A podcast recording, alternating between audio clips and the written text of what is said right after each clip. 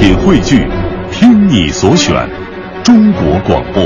radio.cn。各大应用市场均可下载。一个最时尚的相声演员，一个最年轻的足球解说，一个最低调的民谣歌手，一档最犀利的文体评论。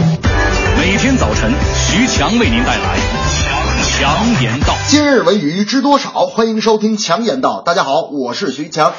电视剧《何以笙箫默》已播出过半，虽然进展有点慢，广告有点多，白天黑夜混乱播啊，但是对于原著小说情节的还原，电视剧版倒是基本做到了无遗漏。今日《何以笙箫默》发布了电视剧海报，从海报中人物的表情就能够看出这复杂的情感关系。不过，此电视剧也是槽点颇多，剧中人物的工作啊，要是放到现实中，肯定节奏是超快的，根本没有时间细嚼慢咽的经历感情。我我徐强觉得这是爱情偶像剧，你要是没事解闷儿还行，若是一定要标榜这种感情生活，那就算了，因为片子中的人和事总有点不食人间烟火的意思。吐槽当然还有植入广告，我徐强觉得商业片要赚钱，没广告怎么赚钱？商业片这广告收入也是占很大比重的，可观众如果瞬间感到广告植入的刻意，便会瞬间从故事中抽离出来。但是呃，大家也可以原谅，出品人嘛也是要要挣钱的。其实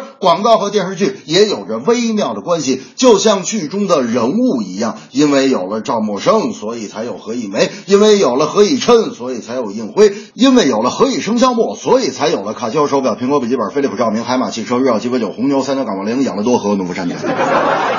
今晚六点半，亚洲杯八进四的角逐开始，中国国足将迎战东道主澳大利亚。赛前新闻发布会上，国足主帅佩兰表示：“北京冷，悉尼热，我们当然还想在这儿多待一些时间，但是澳大利亚主场作战有大量球迷等因素的支持，以及由此对裁判带来的影响，我作为主教练认为他们的胜算在百分之五十五，我们是在百分之四十五。但无论如何，我们会全力以赴。”据我徐强的这个探马来报。今天吴磊也许不会首发，国足会冒险的打一个四幺四幺阵型，这是一个彻底向东道主进攻的阵势，尽量把战火烧到对方半场。可是问题在于，如果大开大合，让对手找到机会，输球也许不是丢一个俩那么简单。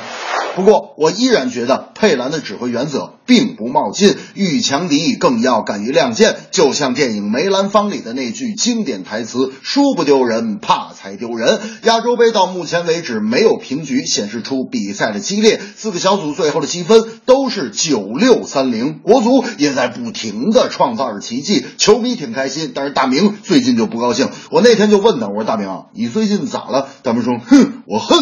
我说你恨谁呀、啊？大明说：哼，我我我恨孙可。我说人家孙可球场发挥挺好的，你恨他干嘛？他们说：你不知道，强哥，那天这个中国打朝鲜，我去买足彩，我就买了个零比零，结果孙可就让我看了五十秒。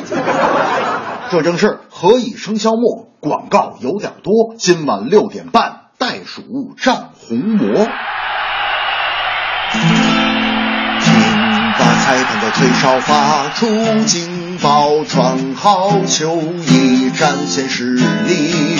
国足球员们集合起来，步伐整齐，万众一心，争取胜利。不要忘记了球迷的期待，不要忘记球迷的喝彩，加油吧，国足！我们为你祝福，我们会在心底欢呼啊